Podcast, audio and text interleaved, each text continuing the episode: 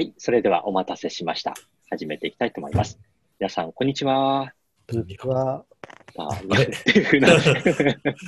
はい、ご協力ありがとうございます。はい、では、ここからですね、ミュートにさせていただいて、えっ、ー、と、録画をしたいと思います。はい、大丈夫ですかね。はい、では改めて、第98回目の定例講義の中上級編ということで始めてまいります。まあ、今日のテーマは、脳を鍛えるには運動しかないみたいなですね。まあ、そこまで言い切っちゃっていいのかみたいなですね、思うようなテーマでいきたいと思います。まあ、これは私がつけたタイトルではなくて、実は有名な書籍があったりします。はい。これ持ってる方はどのくらいいらっしゃるでしょうかはないですかね。はい、結構私も去年の夏頃に知った本で、結構衝撃を受けた本で、まあ、この後からですね、まあ、スロージョギング、アスリートウォーキングを、まあ、毎日のようにやるようになったという経緯がありました。はい。あ、結構ですね、もう、これを開いたところにある袖の部分とかにも、結構衝撃的なことがたくさん書いてあってですね、例えば、えー、っと、もう言い切りですね、運動をさせた子供は成績が上がるとかですね、あとは、えー、っと、運動すると35%も脳の神経成長因子が増えるとかですね、運動する人は癌にかかりにくいとか、運動を週2回すると認知症になる確率が半分になるとかですね、もう完全に言い切り方の ものが書いてあったりします。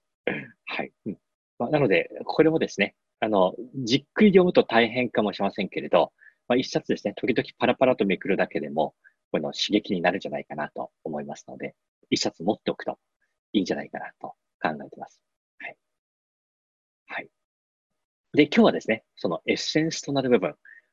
結構細かいことがたくさん書いてあってエッセンスがわからなくていいと思うので、それを最初に全体像を掴んでいただく目的の内容にしたいと思っています。で、まあ、きっかけとなったのはですね、これ、先日一部の方にお伝えしましたけど、ダイヤモンドオンラインですね、まあ、このテーマを寄稿させていただいたのがですね、きっかけでした。まあ、一回書いてみて、あ、やっぱりこれ改めてお伝えした方がいいなっていうふうに思ったわけです。まあ、この寄稿内容は、効率の良い仕事の進め方っていうふうなところがテーマだったわけですけど、やっぱり私としては単に生産性向上の手法だけでなく、まあ、運動についてもですね、やっぱりここの時に入れたんだなってことを自分でも再認識したわけなんです。まあ、そのくらい自分は重要に思ってると。はい。で、一般的には、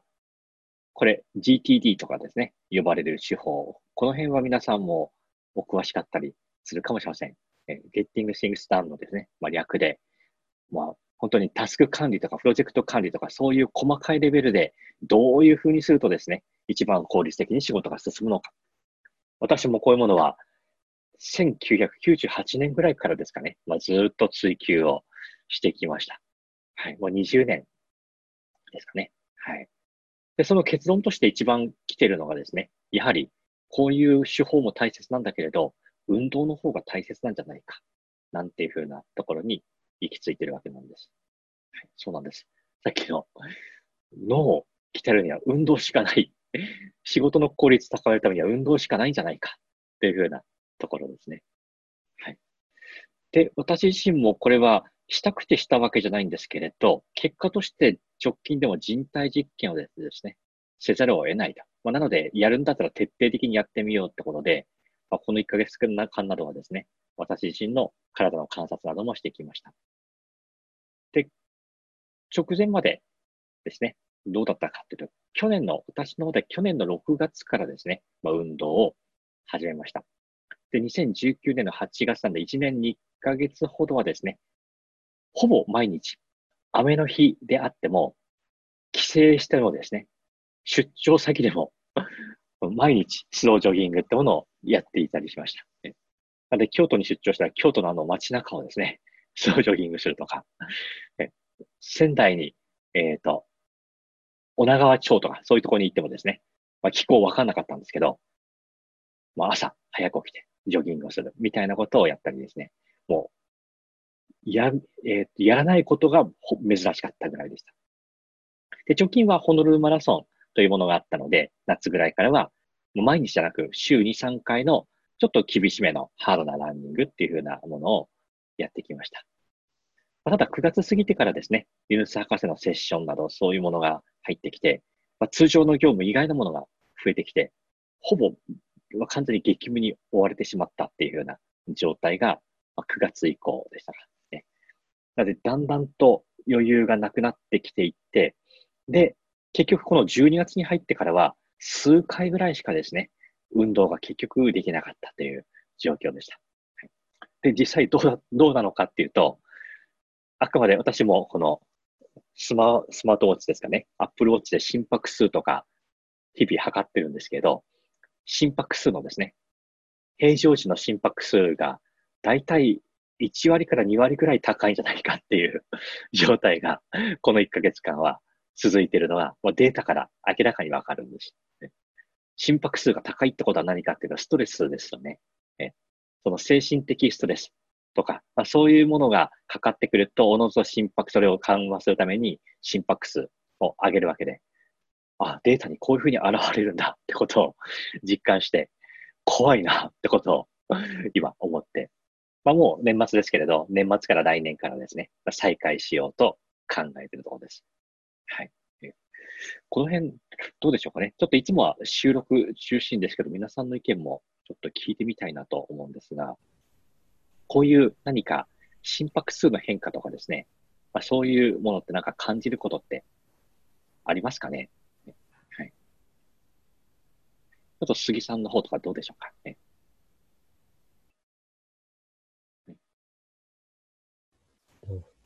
はい、えっ、ー、と、実はあの、10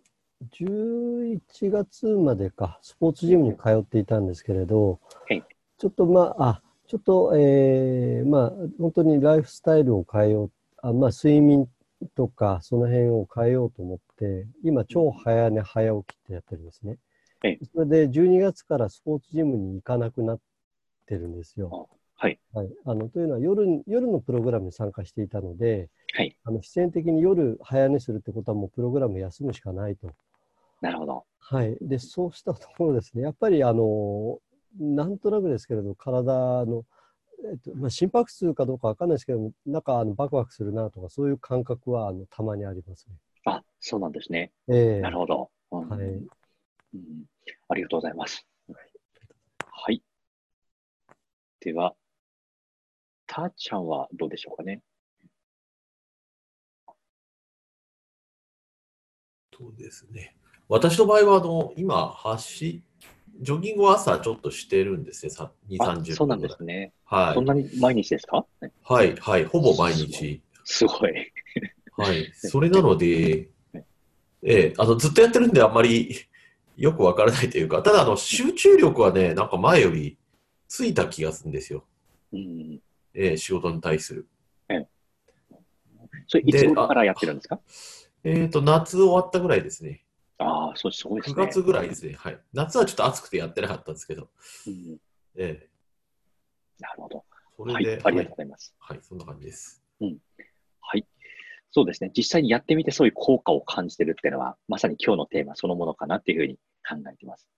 逆に言うと、ずっとやっていた私自身が、そういうふうにですね、あ、やっぱり結構ちょっとしたことでも心拍数って上がるんだなってことを考えると、まあ、その分、この運動しなくなったことによって、まあ、弱体化したっていうんでしょうかね。脳の機能が低下した可能性があると。ストレス耐性が弱くなったっていうですね。まあ、そういうこともよーく分かったなっていうふうな ところがあります。なので、このテーマを持ってきた、どのくらい重要かってことを身をもって感じたので、お話をしているわけなんですね。で、そもそも脳の強化って何なのかっていうと、まあ、いろんな観点があるんですけど、まあ、簡単に言ってしまうとですね、もう、これだけってんでしょうが。はい。まあ、基本的にこういう神経細胞がたくさんあって、それが繋がってれば、その間に情報が伝達するわけですね。で、繋げるものがこういうシナプスというもの、こういう軸索というものが伸びてですね、シナプスで他の脳細胞、ニューロンに繋がっていくと。まあ、これが、このニューって伸びて、隣のニューロンにですね、ピタってつくものが多ければ多いほど、この電流、脳の中に電流が流れるですね、量とか、その流れるスピードとかですね、それが速くなっていくと。だから思、考回路が強化されて、どんどんどんどん新しいアイデアが浮かんでいくというですね。まあ、これがとてもシンプルな理論点でしょうか。はいまあ、細かいことはたくさんありますけど、単純に運動することによって、これが、これが活発になるっていうのがですね、まあ、今日の脳を鍛えるっていう部分の話になります。はい。で、実際のところ、このストレスというものは日常的にあったりします。どうしてもどんな人でも起業家ってのはかなりのストレスにさらされてるわけですよね。他の会社員の方であれば、まあ、会社にもよりますけど、給料はきちっと保証されていると。でも起業家の場合ですね、多分、もし何かが起こったとしたら、今月来月の収入がなくなるかもしれない。なんていうふうにですね、思われてる方とか。毎月ですね、まあ、ストックビジネスの場合は、ある程度の売り上げってものが保証されてるかもしれませんが、まあ、受注生産型のコンサルティングなどされてる方の場合ですと、まあ、今の案件が終わってしまったら、次、なくなるかもしれない。っていうふうな、そういうことを常に考えてるわけですね。ま、これはなかなか普通の会社員ではない環境であって、自覚しているかどうかは別にしてストレスにさらされているわけです。はい。で、ストレスにさらされていると何が起こるかというと、まあ、脳には何十億というニューロンがあるわけですけど、さっきのように繋がろうとしてるわけですね。まあ、これが自覚してなかったとしても、この、本当は繋がろうとしているものは繋がらなくなっていくという、まあ、脳がですね、これで弱くなっていくというわけです。まあ、そうすると気がつかないうちに鬱に近い状態になってしまって、そうすると脳の一部分がですね、どんどんどんどん萎縮していってしまう。まあ、これは結構怖い話なわけです。自覚していればですね、対策打てるんですが、自覚していないと気がつかないうちに弱体している可能性があるというわけです。まあ私はこの1ヶ月間は特に、あ、こうやって弱体するのかな、なんていうふうなことをですね、まああまりやりすぎてもいけないので、本当自分で俯瞰しながらやってみたんですけど、うん、やっぱり良くないなというふうに思いました。まあそんな中で、これを防ぐために運動するっていうわけですね。そうすると、まあ、え脳神経科学の、え化学物質のが出てきます。まあ、これはさっきのニューロンの成長などをですね、まあ、促進するようないろんな脳内物質が出てくるというわけです。はい、で成長因子がどんどん出てきて、脳の基礎構造を物理的に強くできると。はい、これ本の中からの引用です。で脳のニューロンは、さっきの先っぽですね。ああいう枝先の葉を通じて互いに結びついていると。で、運動すると枝が伸び、新しい芽が出て脳の機能が強化されるというわけなんで、まあ、運動するとですね、このストレスを感じるときと運動した場合とね、あれがどんどんつながるのが消えてってしまうのか、つながりを促進していくのか、その違いになっていくっていうわけです。これをなんか頭の中でトレーニングすればできるかというと、そうではなく、運動が効果があるというのが、先ほどの本だったわけです。なので、たーちゃんが毎朝30分、まあ、毎日走るっていうのはすごいことだなというふうに思います。だからこそ素晴らしい本も書けるんだろうなというふうに感じてるところですかね。はい。普通の人にはできないと。ただ、それは、この運動をすることによって、そういうことができるようになっていくんじゃないかという可能性を感じているわけです。じゃあ、どういうどのくらいの運動をしていけばいいのかっていうふうな話なんですが、まあ、私がこれまで学んできたもので言うとですね、まあ、軽い運動でもですね、まあ、結構効果があるというわけです。で、実験があります。はい。まあ、ちょっと10年前ぐらいの実験なんですけど、まあ、こんなものですね。まあ、新聞紙の使い道を思いつくままに列挙してくださいっていうふうな、まあ、そういう、こういう実験を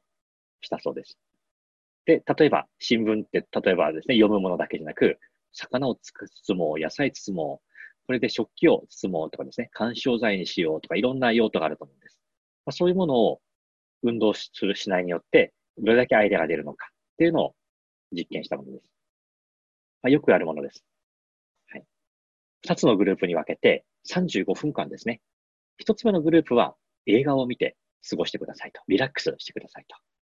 で、二つ目のグループは、最大心拍数の60%から70%を保って、ランニングマシンで運動してください。ですね。まあ、こういうふうに二つに分けて、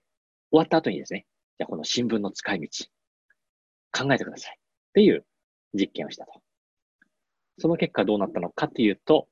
二つ目のグループに運動した方の方が答える速度や認識の柔軟性が向上したというふうなところですね。まあ、さらにと書いてあったので、実際どうだったのかってことはわかんないんですけど、まあ、イメージとしては、じゃあこれどんなアイデアがありますかと言ったら、運動した方はささと何かを包むとかですね、ささささって出すようなイメージだったんじゃないかと思います。はいまあ、なんとなく運動した後ってそういうですね、ハイになってるようなですね、そういう気分ってお分かりだと思うので、その時の思考が冴えてるってイメージが湧くと思うんです。まあ、そんなイメージですね。はい。まあ、つまり、まあ、これでも効果があると。強い運動については最後に触れますけれど、まあ、軽い運動でもかなりの効果があると。で、私が学んできたのはですね、まあ、低強度の運動ってものが日常的にはいいですと。はい。どのくらいかっていうと、最適な心拍数で言うとですね、まあ、基本は、まあ、最大心拍数ってものはどうやって計算されるかっていうといくつかの式ありますけど、まあ、最も簡単にできるのはこれですかね。220から年齢を引いたものが自分自身の最大心拍数であると。はい、まあ、私もこの夏にトレーニングしてたランニングのトレーニングがですね、まあ、結構インターバルトレーニングとか激しいやつをやってたんですけど、だいたい心拍数が190とか、これこれで計算した最大心拍数超えてるじゃん、みたいな。そういうのを やったので、まあ、この数式がですね、必ずしも合ってるとは思わないんですが、まあ、ただ目安にはなります。220から年齢を引いたものが自分の最大心拍数で、まあ、それを超えたら死んでしまうというものですね。はい。はい、まあ、自分がやってみて死ななかったので、まあ、大丈夫だと思うんですけど、楽勝に死にませんでした。はい。はい、で、例えば、50歳の方の場合ですと、50、その55%の場合は93.5度。まあ、低強度というのは55%から65%ぐらい。まあ、いろんな定義ありますが、この本では55%から65%ということです。なので、93から110ぐらいですね。まあ、このくらいの運動でも脳が鍛えられるというふうに言われています。これはやってみればわかりますけど、今だったら多分汗が出ない程度の運動じゃないかなと思いますね。まあ、ウォーキング、ちょっと早歩きをしたぐらいの心拍数だと思います。まあ、それで十分であるということで、私がやってきたスロージョギングを大体心拍数105ぐらいでずっとやってきました。これでも非常に効果を感じましたし、うちのスタッフも非常にですね、あの、なんとなく気持ちが落ち込みがちになりそうな時もやるとですね、気持ちが前を向くというふうに言ってくれてるスタッフもいたりします。はい。なので、これで十分。なので、激しい運動をやるとどうしても続かないので、このくらいの運動を継続的にやっていくっていうのだけでも、まあ、今回のですね、まあ、この本の趣旨はお伝えできたことになるんじゃないかと思います。じゃあ、頻度はどのくらいなのかっていうとですね、まあ、今みたいなものを、例えば30分ですか。理想はやっぱり毎日ですかね。これが一番理想だと思います。はい、理想は毎日だけれど、でも、週に2回でも OK と。で、これをですね、12週間続けると、もうかなりも鍛えられた状態になっていくというですね。まあ、そういうデータも書かれていました。はい、なので理想は毎日なんですけど、どうしてもできないという場合は最低でも週に2回やるだけでもマイナスの状態になることは防げるんじゃないかなというふうに考えています。ま私もこの1ヶ月間本当にこれさえもやらなかったので、いや、やっぱり自分が知らないところでパフォーマンス落ちてんだなっていうのは、なんとなく、まあ、俯瞰して感じてるところですかね。はい、もうどうしても やんなきゃいけないことがあってですね、難しかったのは実情なんですけど、そんなことは言ってられないんだなと思います。で、まあ、さらにですけど、より効果を高めるためにはどうしたらいいのかっていうことも触れられています。はい、今のものでも十分なんですが、もっと脳を鍛えたい場合はどうするのかというと、これはなかなかハードルが上がります。季節的、規則的なリズムに合わせた動きよりも、不規則なリズムに合わせた動きの方がいいというそうです。まあ、単語を踊るような、なんかそういうようなですね、まあ、イメージですが、不規則なリズムです。まあ、リズム運動ってものは結構、これは逆にストレスを緩和させたりするですね、効果はあるんですけど、脳を鍛えるっていうこと考えたら、不規則なリズム運動の方がいいと。なので、例えば、歩く、走る以上に複雑な運動技能が求められるものと。どんなものがあるのかというとですね、まあ、書かれていたものだけを引用します。テニス、ロッククライミング、ダンス、バレエ、フィギュアスケート。フィギュアスケートやれって言われてもちょっと困っちゃいましたね。で空手とかですねあ。そういうものです。これはやっぱり鍛えられるというふうなことで、なんとなくイメージ湧くと思うんです。相当あれって、あのような動きをしようと思ったら、頭の回転速くないと できないですもんね。結局あれは体が勝手に動いてると言っても、最初の基礎、基礎練習するときは、頭でその型を覚えて、つこと結局頭の回転スピードはですね、体の動きになっているというような、そのものなわけなので、あれは相当回転が鍛えられるなっていうのはわかると思うんです。はい。まあ、ここまでやれって言われたらちょっと私たち起業家としてはきついところはあるかもしれませんが、まあ、ちょっと突き抜けた人はですね、ぜひフィギュアスケートを チャレンジいただいてはどうでしょうかと思うところですかね。ねかっこいいですよね。ねうん、はい、うんはい。はい。というようなことで終わりの時間が近づいてきたのでまとめていきたいと思います。最後ですね。運動別の効果っていうふうなものに触れたいと思います。今みたいに運動の今種類がありましたけど、運動の強度別ですね。強度別の効果についてそれぞれどういう効果があるのか。例えば、ゆっくり走るのがいいのか、速く走る方がいいのか、どっちなんだね？っていうふうに思いますもんね。まあ、その時にそれぞれの効果があるということです。まず、ウォーキング程度ですね。私がやってきたスロージョギングなどもここに入ると思います。最大心拍数の55%から65%です。ここは実は一番脂肪燃焼効果が高いので、ダイエットしたい場合はですね、ここが一番いいということになるわけです。なので、エアロビクスとかをやるよりも、ウォーキングの方が痩せるっていうふうなところでしょうか。はい。で、代謝も上がっていきます。まあ、ここもし、もし長く続けられないって言ったら、もうここだけで十分だと思います。はい。で、続いてですね、ジョギングというところですか。これが最大心拍数の65%から75%ぐらい。はい。ここをですね、筋肉に微小断裂を起こすと。まあ簡単に言えば筋肉痛が起こりますっていうようなところですね。はい、で、結果として、それは筋肉に起こっていることなんですが、脳内では新しい血管が作られ、ニューロンのつながりを強める効果があります。はい。あとは、ストレスと不安を和らげるような科学的な連鎖反応というものが起こっていくっていうのが、この辺ですね。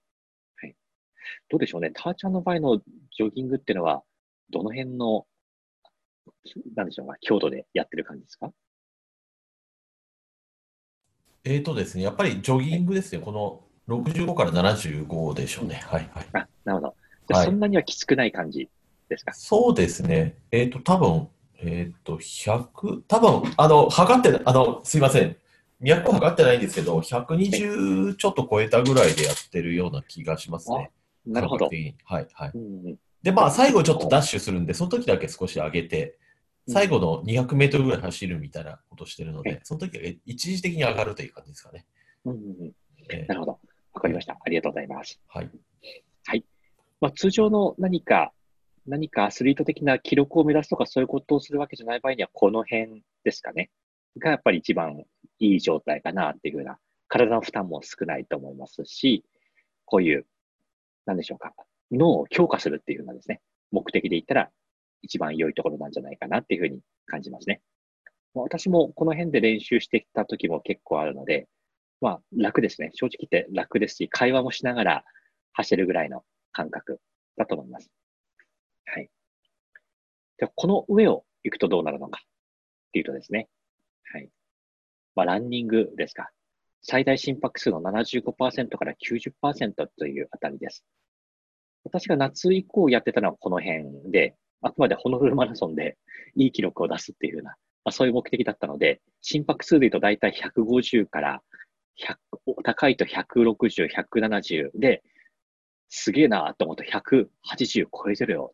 最大心拍数超えたな、みたいな、そういう感じでやってみました。まあ、これ、本気で体を鍛えるっていう方の話ですかね。それって意味があるのかと。こういう、あくまで体を鍛える以外のところに意味があるのかっていうと、まあ、これもうほぼ有酸素運動を超えている領域って言うんでしょうかね。まあ、無酸素運動。あ、今日も測ってみた無酸素運動比率の方が高かったみたいな日が結構多かったです。これはどっちかっていうとですね、人、まあ、成長ホルモンってよく聞くと思うんです。人成長ホルモン。まあ、そういうものが放出されて、